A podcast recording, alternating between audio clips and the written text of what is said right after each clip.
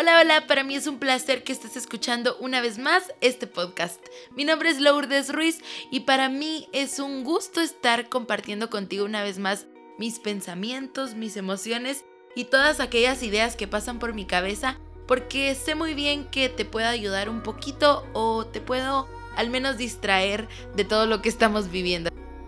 Quiero agradecer a todas las personas que se tomaron el tiempo de escuchar el episodio número uno y que lo compartieron a través de sus redes sociales, que lo compartieron a todos sus amigos o a las personas que también me dieron comentarios muy buenos.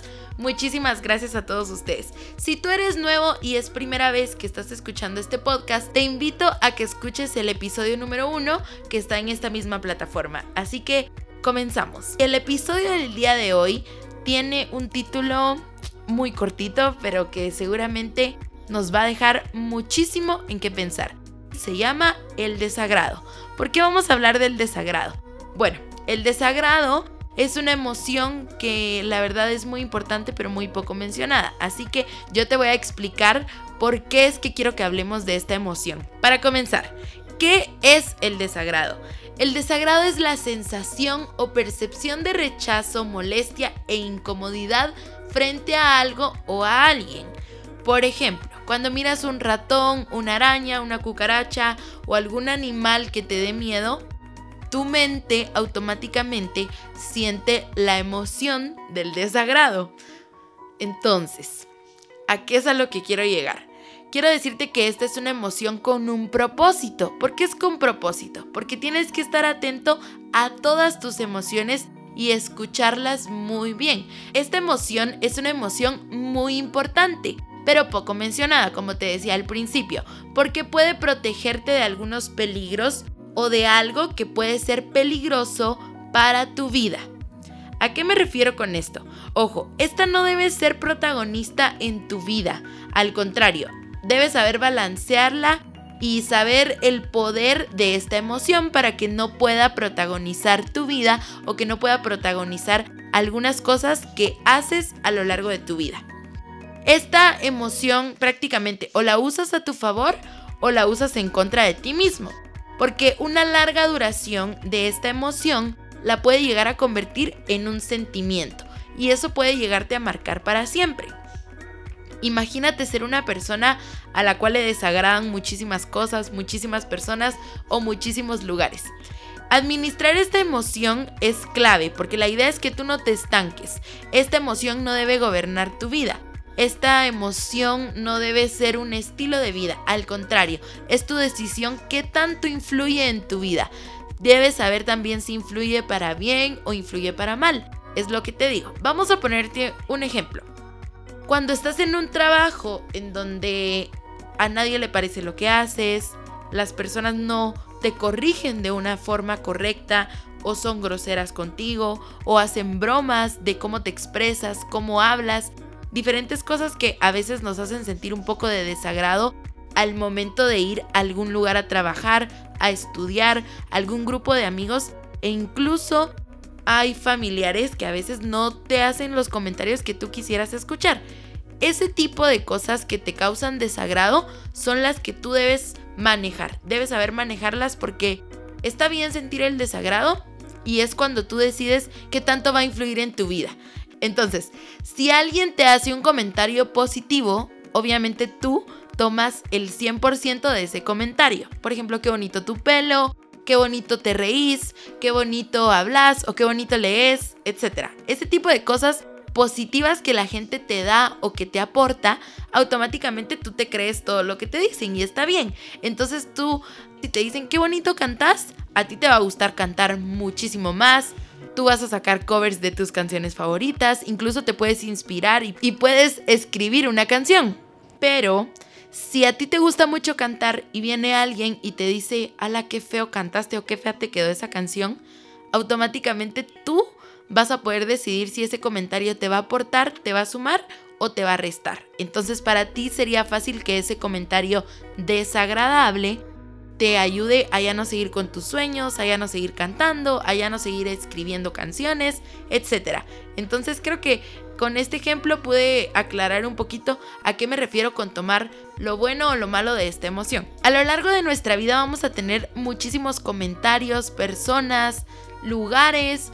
Cuando digo lugares no me refiero a un lugar en por ejemplo, el parque, no, no me refiero a, ese, a eso cuando digo un lugar. Por ejemplo, me refiero a cuando vas a algún grupo de amigos, a la casa de alguien en donde no te sientes cómodo, a un grupo familiar, etc. Ese tipo de lugares en donde no te sientes cómodo o ese grupo de personas en donde no te sientes cómodo o no sientes cosas agradables, es a lo que me refiero cuando digo esto. Entonces tú lo que debes hacer es cambiar todo aquello que te causa desagrado por cosas que agraden a tu vida, a tu salud y a tu paz.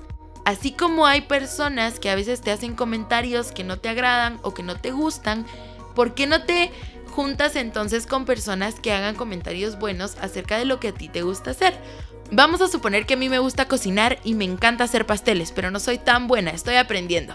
Entonces, si llego a un grupo de personas en donde esas personas no dan comentarios agradables o no se sienten capaces de decir cosas lindas, yo les voy a llevar un pastel y puede que esas personas me digan que el relleno está feo, que el pastel está crudo, que el fondant no está rico, que el pastel está feo, etc.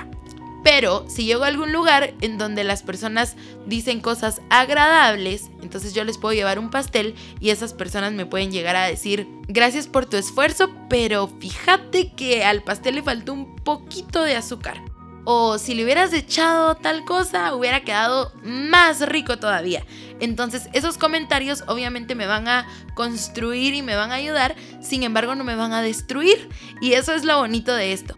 Cuando tú sientes cosas desagradables o la vibra desagradable de alguien, es cuando tú decides cómo utilizarla a tu vida, si usarla a favor o en contra. Y eso es lo bonito de esta emoción. Por eso te decía que era una emoción súper importante, porque es como el detonante para saber en dónde estás y si te conviene seguir estando en esos lugares o con esas personas que están a tu alrededor. Es muy fácil, lo único que debes hacer es convertirlo en oportunidades.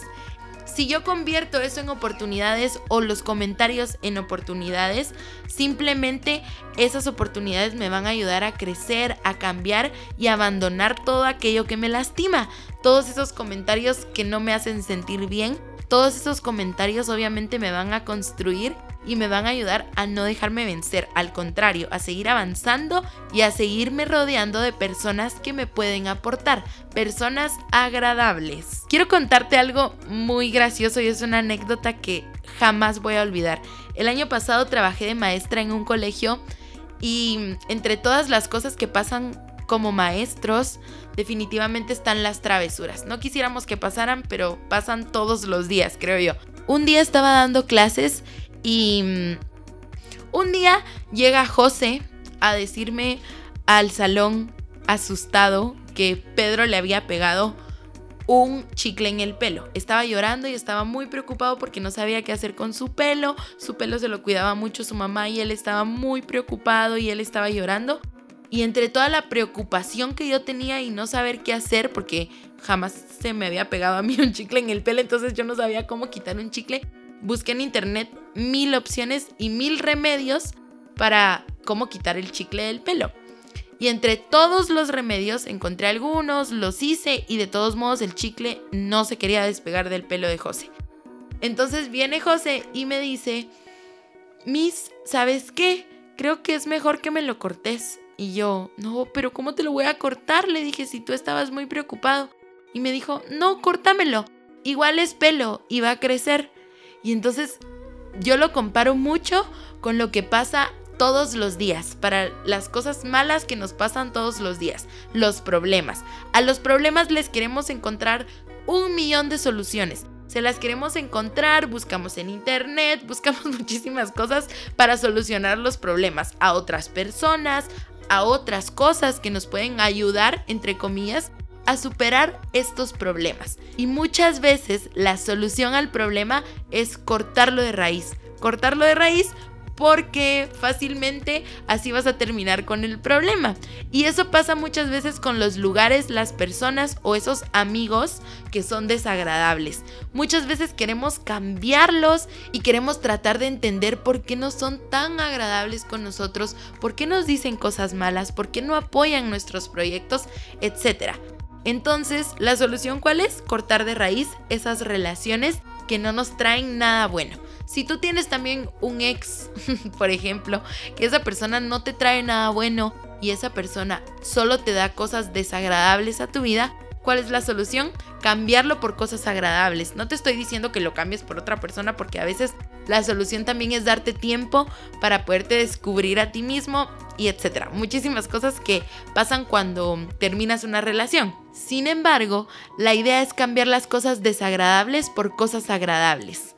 Imagínate si cambias todo aquello que te lastima o todo aquello que te hace dar mil vueltas en la cabeza de por qué no soy así, por qué no sé qué, etc. Muchísimas cosas desagradables que algunas veces nosotros mismos nos decimos.